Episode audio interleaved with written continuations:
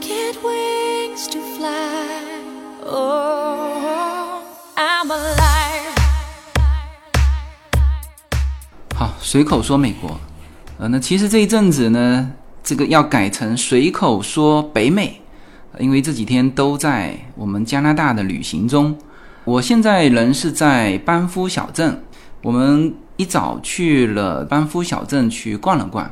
我首先当然会去，因为班夫它是国家公园嘛，基本上按照我们北美玩的这个习惯，去一个国家公园就必须先去这个国家公园的游客中心。那么我就首选这个游客中心就去了，结果非常小的一个房子。我本来是想在游客中心，我们习惯了就是在纪念品是在国家公园里面买，结果呢一进去几乎没有卖纪念品的啊，只有靠边一点点，整个大厅全部是咨询的。当然我们没有玩的那么专业啊，我想玩的专业的人一定有这种各种各样的咨询的问题啊，比如说人家是滑雪的，是吧？或者是探险的，那所有的资讯那么都在。这个班夫国家公园的游客中心里面进去排队，一圈围绕的全是咨询的啊，这个场面就非常像那种海关的那种场面。那这个场面和我们原来习惯的美国的国家公园就是完全不同的。那我不清楚加拿大其他的呃国家公园的游客中心是不是也这样的啊？那我上一个游客中心我没去嘛，就 Jasper 的国家公园游客中心我没去。当时是想直接到班夫来嘛，反正今天看到的是这么一个场景。那这个场景和美国的游客中心就是大大的不同。那它的游客资中心就基本不卖东西，就咨询。好，那我还在担心说，哎呦，那这个班夫因为是呃，应该说加拿大国家公园的一个代表，那这个地方如果没有买一些纪念品，那我这出去怎么买呢？那这个很显然是多余的。一出来，整个班夫小镇全是卖纪念品的啊，就是规模呢，就是相当于把原先的国家公园游客中心给扩大到整个小镇。那这是一个就令我比较觉得说，哦，那这个班夫果然啊名不虚传啊。加拿大的国家公园总共是三十九个啊，再加上八个国家公园保留地，目前不太清楚。国家公园和国家公园保留地有什么区别？那么，总之大的一个概念就是三十九个国家公园加上八个国家公园的保留地。那我们其实这一次呢玩的这一带，其实是加拿大国家公园里面最精华的一个地区啊。其实，嗯，班夫是可以作为加拿大国家公园的代表的。我们之前说过了，美国呢，它整个美洲啊，它实际上是一左一右两个大陆板块，原先是分离的哈，后来撞击在一起之后，大家知道撞击的地方就高耸变成山嘛，就是挤压嘛，变成山，那么这就是落基山脉的由来。整个美洲啊，我们说北美哈，美国加上加拿大啊，但凡说有山脉的大的山脉，其实就是落基山脉。那当然，我们加拿大往上，你会看到哦，这个山脉、那个山脉啊，在落基山脉的上游，其实大的山脉就是这个落基山脉。因此呢，但凡有高低错落，那么就有景致嘛。你一马平川，那全是农田，是吧？所以有这个景致之后啊，形成的冰川、冰川融水形成的湖泊、森林。各种珍稀的动植物，各种在呃这个上面形成的一些峡谷啊、地形地貌啊，那么这个主要的国家公园，它必须有这种高低错落的景致，既有风景，又有可这个研究的动物和植物，哎，那么整个加拿大国家公园应该说，呃，我们至少我现在看到的就是比较精华的，就是在就落基山脉这一带。而我们这几天走的啊，包括我们第一天直奔的叫 Jasper 国家公园，就是这一片的五大公园之一。应该说我们熟悉的啊，其实这五大公园呢，旁边还有两个不太知名，我们就不说了。但是这五个是连成一片的，呃，其实就是由大概几个主要的山头啊，这个山头就它的山峰高，也就是海拔在一万两千英尺嘛，大概就是三千多呃海拔，就是米哈。那这个海拔即使是登顶，也就是感觉一点点的高原反应。那而我们是在山谷之间穿梭，所以呢，这个地方是没有。大家不用担心有任何的高原反应的啊，虽然它看上去离天非常近啊。那么这五大公园，我去的是三个啊，其实主要的景点都在这三个著名的、经典的，大家常常在画报上看到的，全是在这三个国家公园。第一就是 Jasper，呃，就是我行走的顺序哈，呃，应该更知名的是班夫啊，我们现在就在班夫小镇。然后再往班夫的西边有一个叫优鹤，嗯，中文叫做优鹤，那英文是优吼国家公园。那么基本上我们就在这一带，呃，这个各种穿梭。昨天我们还跑到就是更偏西一点的一个叫 Garden 的，嗯，就金色，呃，跑去那边滑索啊，那边有一个全世界啊最高的悬索桥啊，所以连 Yuna 都说了嘛，就是他说。但凡这个地方呢，你要想吸引游客，就是你只要加以全世界什么什么之最啊，人就来了。他说是最高的，那也有悬索桥说是最长的。OK，那小孩子喜欢去那边溜索。那实际上我觉得这个景点呢有点分散了啊，因为我们等于是从班夫的东面奔到穿过优鹤这个国家公园，再到它的西面。就是走的有点折腾啊，而加拿大的这国家公园里面的这个场景啊，就是这个道路，其实我晚上开，白天没感觉哈，晚上开我发觉它有一些设施是不如美国的。就是在美国国家公园的那个路啊，这个平整就不用说了，它晚上灯一打，全部旁边的那个反光板非常亮，而这一带加拿大的国家公园，至少这一段啊，我感觉也许在修路。啊，因为我们确实在路上看到，我们说这种基建哈，在在北美，这种基建的规模啊，我们只在美国的，就是德州啊，达拉斯那一带啊，疯狂的建设，我们有看到啊，就是基本上路上一会儿一会儿就是，呃，就是它是 snow 跟 stop，就是翻来翻去嘛，单行道啊，就昨天晚上因为去那个点呢，回来开车，我觉得嗯。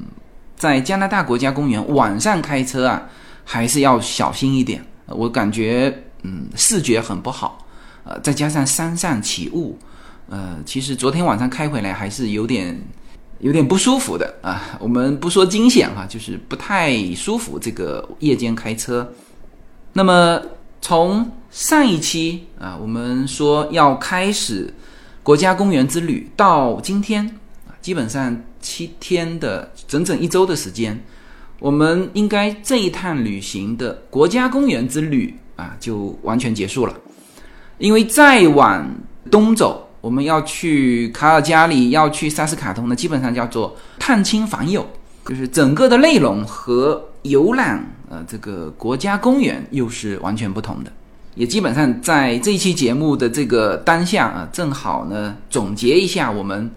走过的加拿大国家公园，呃，刚才说过了啊，加拿大国家公园，我现在可以这么认为哈，就是说我们走的是加拿大国家公园里面啊最具代表性的这三个国家公园群，最代表的那当然最知名的是班夫啊，班夫的前身好像叫另外一个啊，就叫洛基山国家公园啊，因为就沿着洛基山脉啊。也是最早一批的国家公园，加拿大的。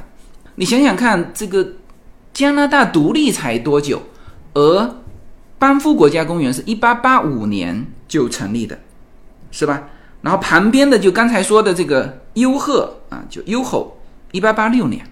然后呢，下面的冰川国家公园一八八六年。呃，冰川国家公园是跟美国共管的一个国家公园，就是这个国家公园太大了。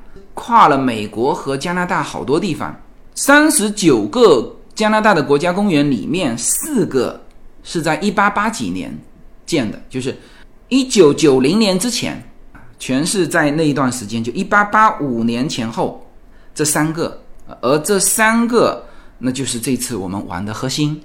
那当然应该是在东部还有一个叫做沃特顿湖啊，一八九五年，那那个我们还没去过哈，不好评论。但是，呃，你从这个国家公园的历史上看，从这个地形的形成上看，从，因为我们也听了朋友的一个介绍，他说你们现在再往东走，那就是一马平川，没啥可看的。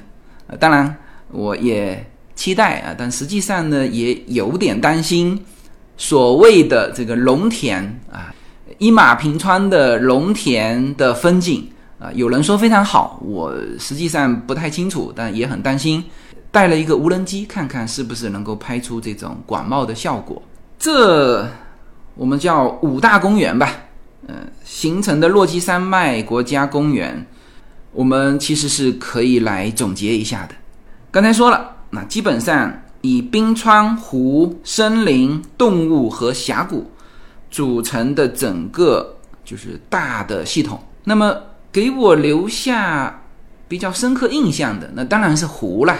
呃，这个湖呢，原先我们也去过啊。就其实加州就是在加州北面也有一些很棒的湖啊，比如说太浩湖啊。太浩湖也是呃有这个终年的，就是冰川融水。嗯，加州也是有，不能叫冰川哈，冰山融水。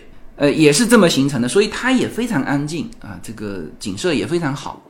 但是那就不能和加州的，不能和加拿大的这几个啊，就落基山脉的这几个去比这个湖了哈。这几个湖啊，无论是从景致，还是从颜色，还是从多，就是规模上看，那当然是远远超过加州的。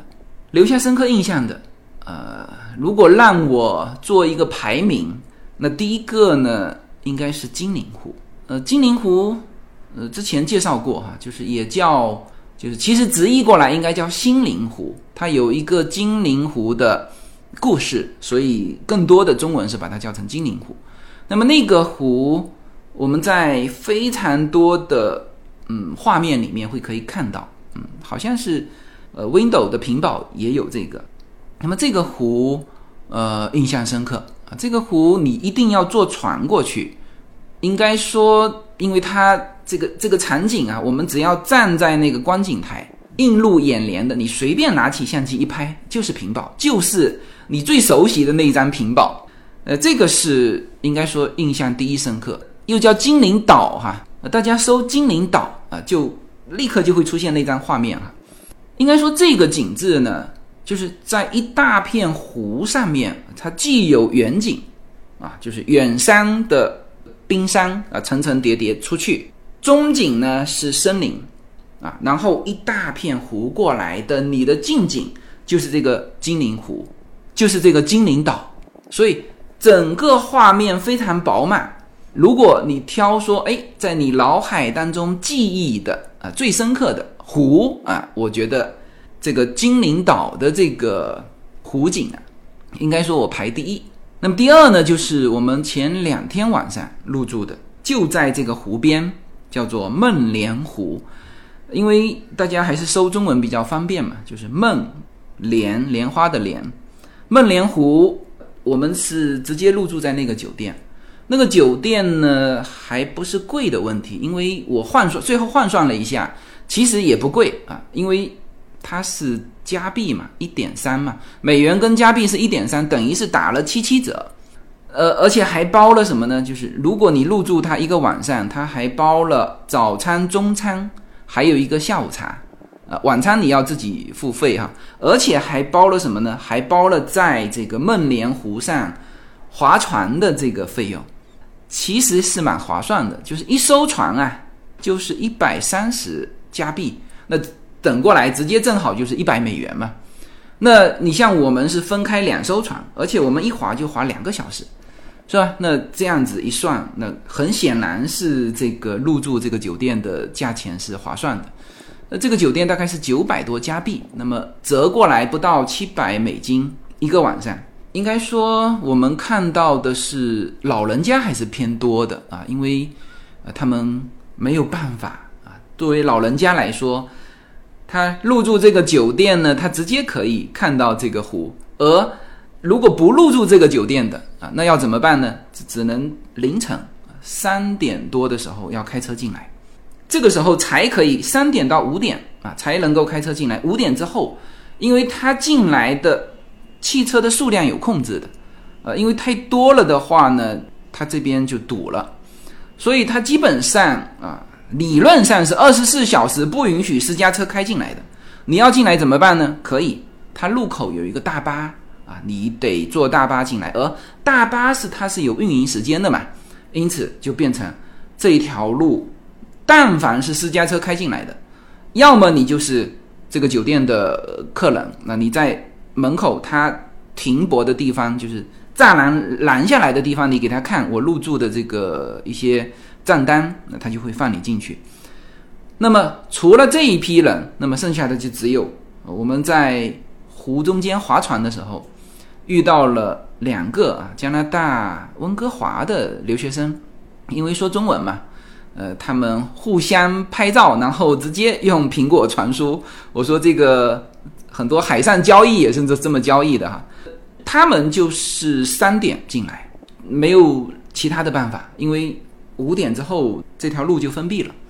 这个湖如果排名的话，应该说排在第二啊。当然这里面。本身这一个湖也非常知名，这个湖倒影的五座山峰啊，是加拿大二十块钱的这个钱币后面的这个这个画面，那么你就可想而知，它在就整个加拿大还不是国家公园，就在加拿大人民当中印象的这个高度啊，所以这个湖，嗯，我觉得应该是可以排到第二啊，一个是它这个景致是非常好。呃，也很知名啊，就是这个经典画面。还有一个呢，就是我们近距离接触啊，在清晨水面最平静的时候，在那边租两艘这种皮划艇啊，而且它那个皮划艇是五颜六色的，叫七巧板的，非常鲜艳的颜色，划出去互相拍照啊。然后你去看那个我拍的。这个孟连湖的这个水呀，它因为很少波段嘛，就是都是细小的，像丝绸一般的这种小波浪，非常的干净。它这个蓝，有人说这叫蒂芙尼蓝，有人说叫什么蓝啊？总之，这个颜色我一时不能准确的说出来啊。但是这个湖水是非常蓝的，像这种冰川融水形成的湖啊，它的湖水。其实颜色不是一样的，是不同的。这个不同取决于什么呢？取决于这个冰川流下来的时候，因为山上下的是雪嘛，冰即使是冰川也是呃各种雪的堆积，而雪是没有什么呃其他的杂质的，就是下雨嘛，是吧？好，那么颜色的不同取取决于什么呢？取决于它流经的地方。那我们后来去冰川漂流的时候，呃，那一片的河就非常的浑浊，就整个颜色就是白的，白的就像，当然不能说像牛奶一样啊，就像我们喝的奶茶一样，它因为还是有那么一点点的灰的颜色，这种流下来，即使形成很大的湖，呃，这个湖面呢就变得不是那么蓝啊，所以他们有说加拿大的这个。落基山脉旁边形成的这几个经典的湖啊，这个又叫蒂芙尼蓝，那个又叫什么什么蓝啊，就各种蓝啊，就是因为这个途经流下来的水经过的这个地质不一样，呃，要么添加了一点其他的颜色，白色或者说无色。你像孟连湖，为什么说它这个漂亮？我们直接开船就是划船啊，划到。冰川流下来的那个水的水口，当然，嗯，看上去不像河口了，山上下来的像一个比较大的溪流的口，那个水是非常清澈的，啊，就是和那个我们漂流的那个白颜色的是完全不同。如果排第二，那就是《梦莲湖》。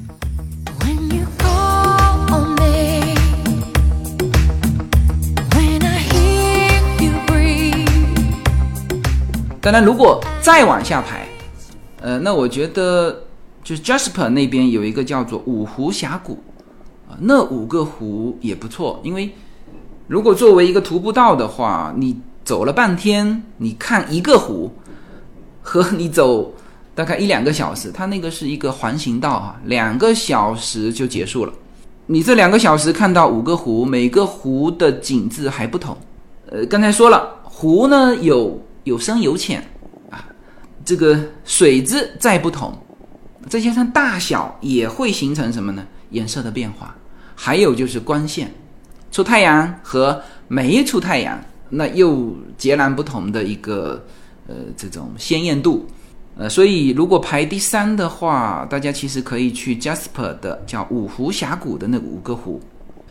如果说总结啊，加拿大国家公园就是落基山脉国家公园的这一段啊，那排在第一的，那肯定就是这个湖景。那刚才也提了三个啊，第一就是精灵岛的那个湖啊，第二就是梦莲湖，第三就是五湖峡谷的那五个湖。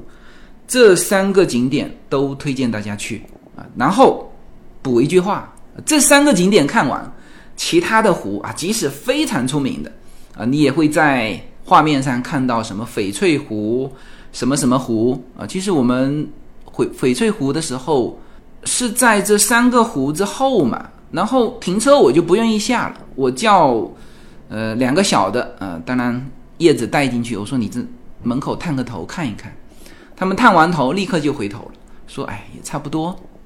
也就是说，这三个湖看完，其他的湖呢，嗯，大家适当安排时间哈，就是如果没有时间呢，就不用再去了。那么这个是就国家公园的第一个感受，就是这个湖啊。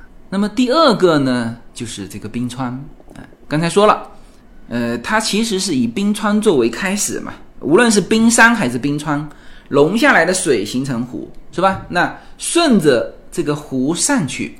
我们就可以碰到这个冰，我大概在会员群有发哈我们的视频，呃，当发到就是我们在一个冰川湖拍这个无人机的时候，有人就问说，那这个还能不能再往上走？因为往我往上拍，我告诉大家说，你看这下面是湖，上面是瀑布，在上面是冰舌，冰舌就是冰川和水。交接的地方啊，它不断的在化嘛，是吧？下面的更早化，那么雪线是往上退的啊，这个叫冰舌。呃，我们其实以前有拍过冰舌的照片，然后那个时候有我们的听友就问啊，他说那还能不能继续往上走？我说可以啊，结果我第二天就继续往上走了啊。其实就是第一天的是比较原生态的玩这个冰川湖。呃，我们在那边玩了很久嘛，小孩子也比较喜欢。呃，就在那边敲敲打打那个冰啊，都搞了好久，怎么劝都劝不走，就扒不动腿那种。什么呢？就是它不是一个冰川湖吗？那不是有大块的冰川就掉到的那个湖里面不化嘛？然后岸边都是，呃，你用手一推，它就可以进来，然后抱起巨大的一个啊像石头一样的冰块，大冰块。那就各种玩嘛，小朋友把它敲碎，把它叠起来，是吧？哎，这个我觉得原生态的玩法可能比较适合我们家庭哈。我们玩了很久啊，各种摆拍啊，我也给大家拍了视频，从装备到无人机起飞，这个是原生态的玩法。这个地点呢也在 Jasper 啊，我回头看看会分享出这个地址来。那么其实，呃，如果你想玩冰蛇。啊，就是有一个非常商业化的项目，呃，有一个呃加拿大蛮大的一家公司叫哥伦比亚，就就是哥伦比亚，它这叫冰田这家公司，它最初的一个是好像是一个就是玩冰川的这一帮人在那边建的一个点，然后这个不断的生意不断的做大，现在。它我们一张联票哈，包含了去就是坐那个巨大的车到冰蛇，还有一个它同样联票的项目，就是围着旁边啊建这种就环形的玻璃桥啊，就是有的是高空啊下面是玻璃，你踩上去会很害怕的那种。但实际上我们走了一圈，完全没感觉。那个是是非常商业化的啊。这种项目在美国的国家公园或者美国的景点里面，其实蛮少看到的。就是基本上美国的景点呢是玩一个原始风光，就是自然啊。你投这么大笔的钱啊，在那边沿着一排，因为它还有一个通道嘛。建这种高空的悬悬空的这种玻璃桥，这个在美国可能东部会有啊，西部很少。那么也就是说，它要积累到一定的资金才可以这么开发啊。那主要的这个收入来源就是玩那个冰蛇，那个场景我们因为我们玩过好多地方，像如此商业化做到这么高端的，所以到那边一看，很多团啊，很多团就比较喜欢。带这种点嘛，很商业化，呃，然后安全也比较能够保障，是吧？我们是倒了两趟车才接触到冰蛇，下面是大巴车啊，开到一个点，然后就换一个巨大轮胎的那种叫冰川，它就叫冰川车哈，那个轮胎高过令，呃，大概。就是我们是当然没我们高了，但是比令要高嘛，所以我叫令在旁边拍一个照啊。巨大的轮子，一个轮子九千美元，嗯，就是很贵的车嘛。呃，其实那个路呢，当然开车上去是就普通的车不好开，因为它有一些，它整个地貌是碎石啊，然后开发出来之后有一段路是特别的，呃，陡峭啊。那我是觉得。那段路如果是就行走上去，因为我们常常玩户外嘛，就是大概距离一测就大概知道，就是他开车那一段，我们走上去也差不多就半个小时。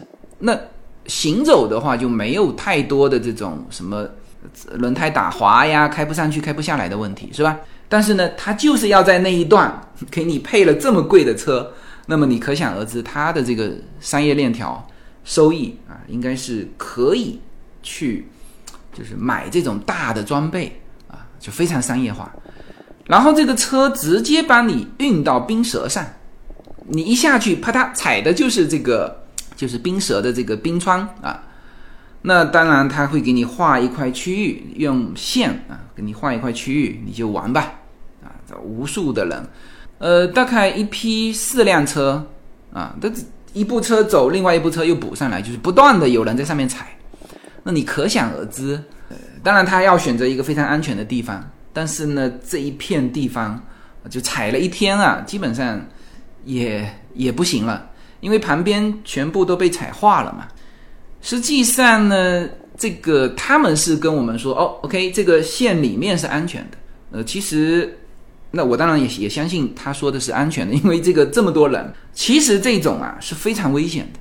但形成一个裂缝，当然他开车的过程当中他就跟我们讲，他说你一定要在这个线之内啊，如果出去，就是如果你自己擅自走出去，有可能会掉到冰缝里面去啊。那这个就是我刚才想说的，就像这种冰蛇的，因为我们不可能走到上面去嘛。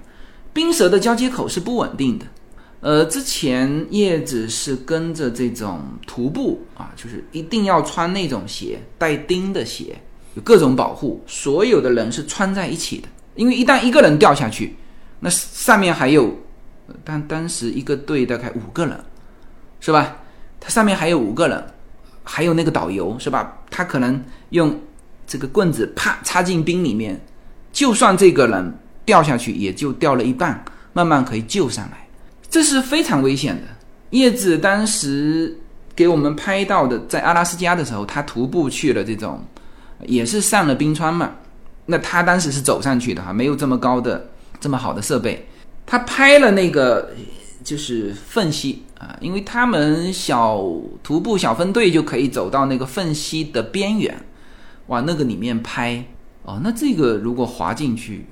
肯定是没救了啊！然后这个公司呢，为了体现警告大家啊，不要走出这个线外，他是这么说的：他说有可能你们会掉进冰缝，如果掉进冰缝，他们也没办法啊，就是说两手一摊，我们也没办法，只能干嘛呢？只能等，打个电话求助，那就是要国家的这种探险队或者说专业的施救队，他们过来，大概要十五个工作日，这个。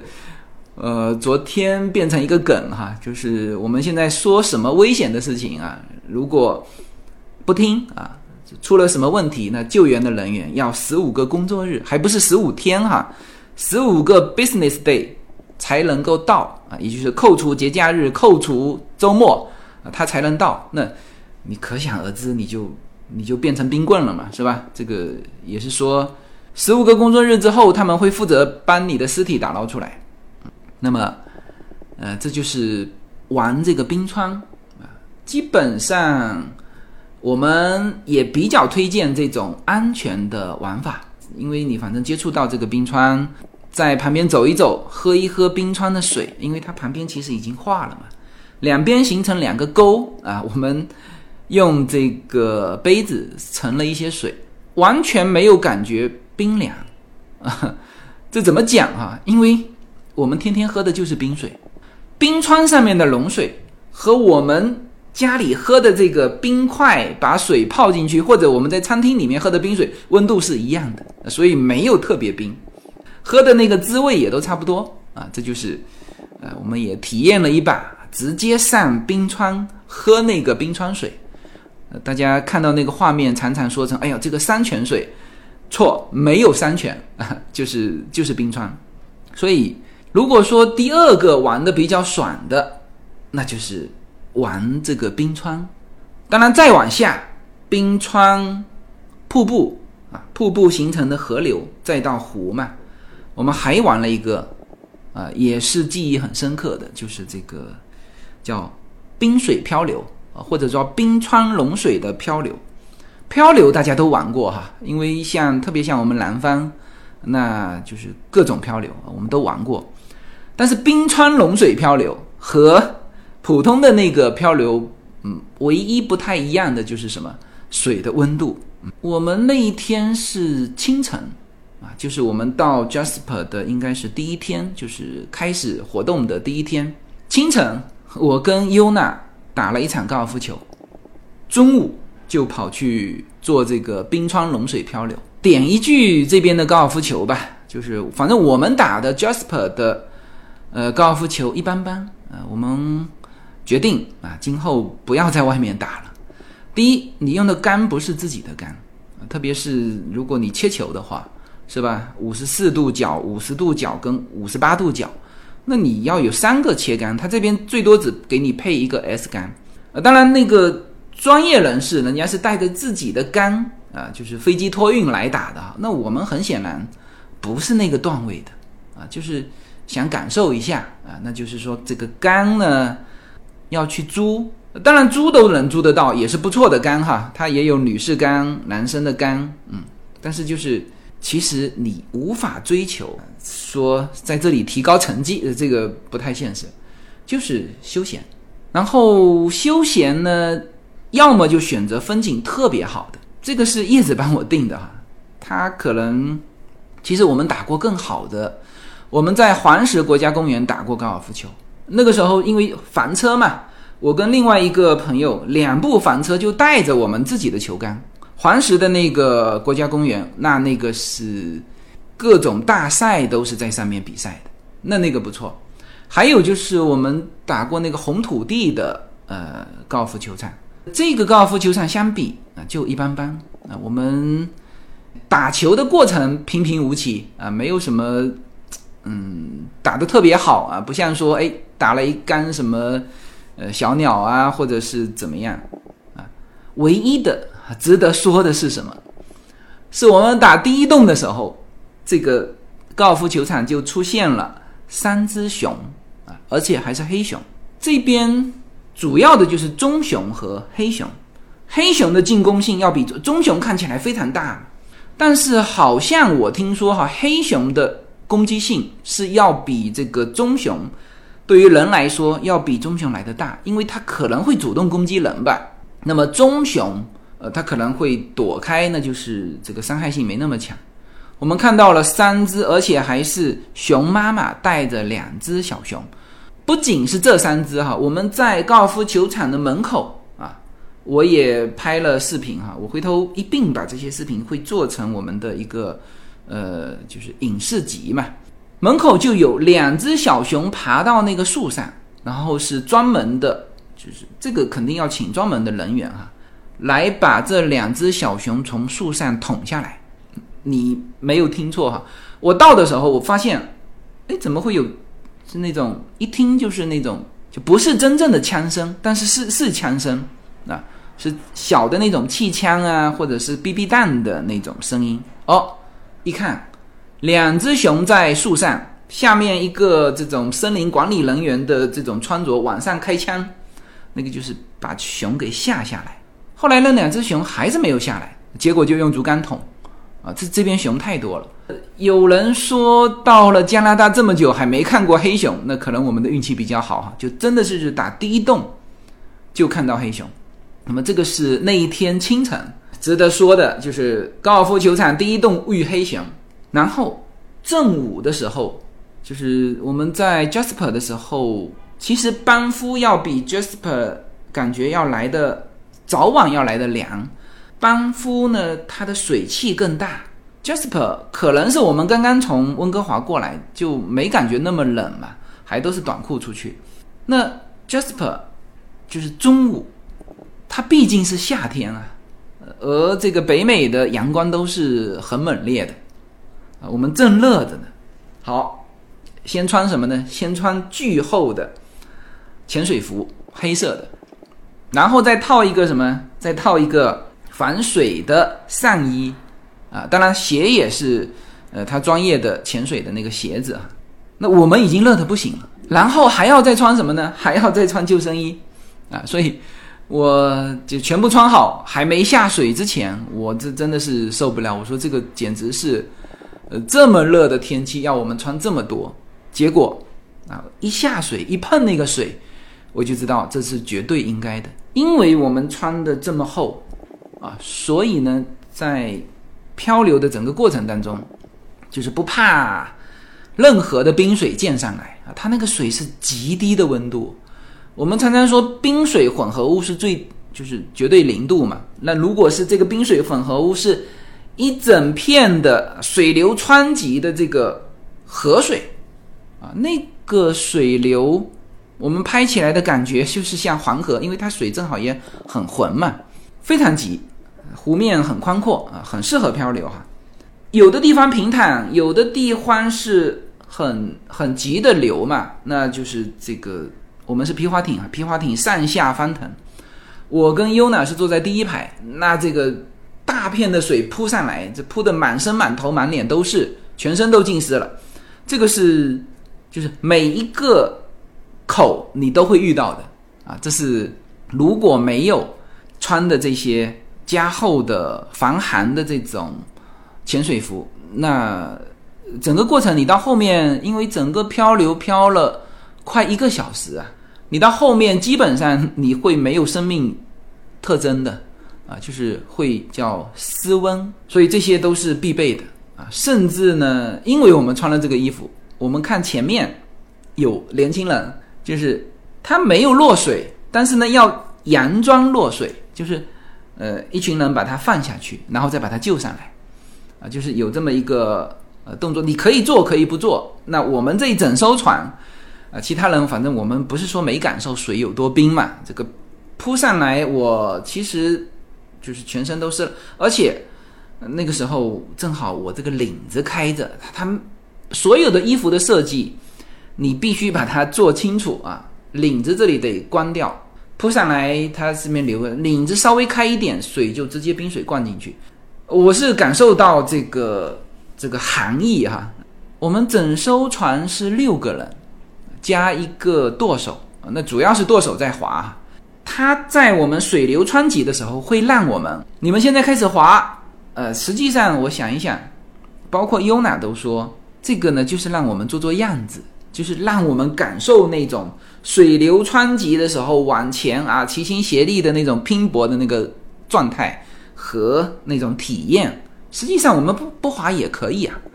所以一艘皮划艇就是七个人啊，六个游客，只有谁呢？只有小令令跑下去了，从这个皮划艇上那么水流湍急的冰水、冰川融水河面，他跳下去，当然是吊在这个手扶着哈，吊在这个皮划艇的旁边啊，下去感受了一把，再把它拉上来。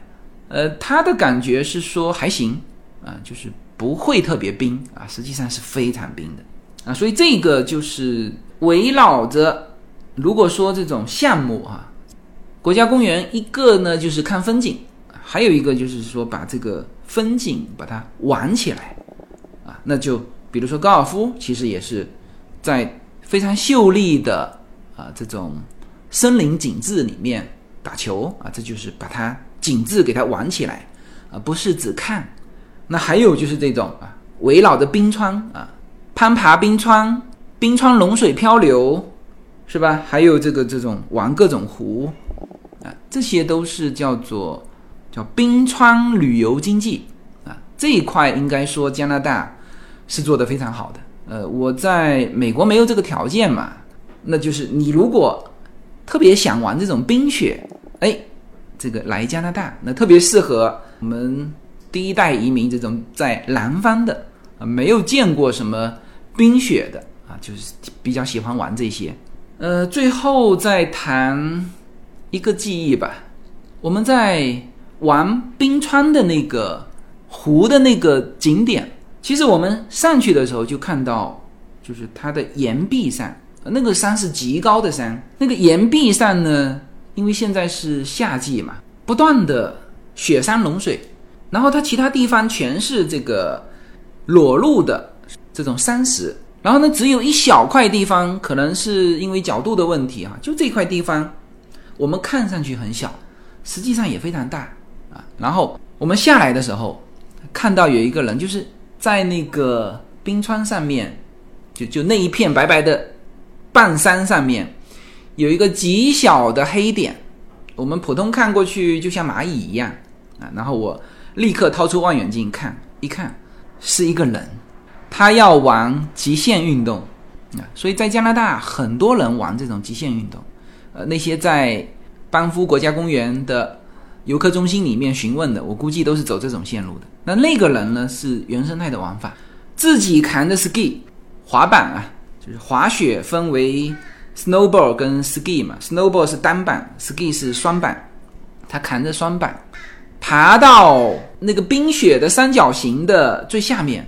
然后踩着那个雪，我看到的时候，他是刚刚上那个雪，然后就扛着那个不断的往上走，然后就也吸引了旁边一些人的目光。但是，一些人，我我觉得他们是见多了这种事情啊，就是看一看哦，这个知道他想干嘛？他想干嘛呢？他想爬到那个顶上滑下来，就是滑那一趟。其实他如果想滑雪，好多地方。可以做这种，因为如果是普通的滑雪场，它也有分等级嘛。它要再极限，它都可以上那种特别高段位的那个，比如说是黑色段位的那种雪道去滑。那这个呢，就是纯粹我就是玩这个景，我不仅仅是在于滑雪，我就是要跑到这个大家都看到的。山峰、雪山下面融水最棒的一个、最精致的一个点上，我就是要玩那个点。你们呢，都只是玩一玩岸边玩一玩，他要跑到对面半山上，爬到那个山上，扛着 ski 到顶上滑雪滑下来。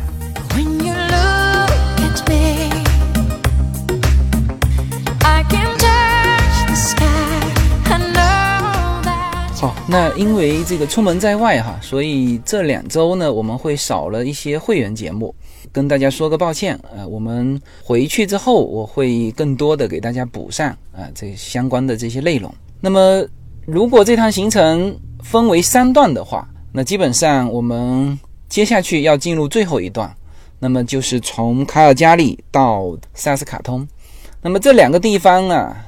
正好又是就各有代表性。卡尔加里呢，之前我不太清楚，但是我非常意外的就是卡尔加里，我们现在在，呃，就是跟我能够联系上的群友就有三个，呃，那这个地方我们上一次在直播的时候啊，我说我会去卡尔加里，然后有人就告诉我，卡尔加里呢应该是这个石油啊作为这个资源代表的一个城市，因为中国的这个大庆啊这个城市有一条路就叫卡尔加里路，那么想来。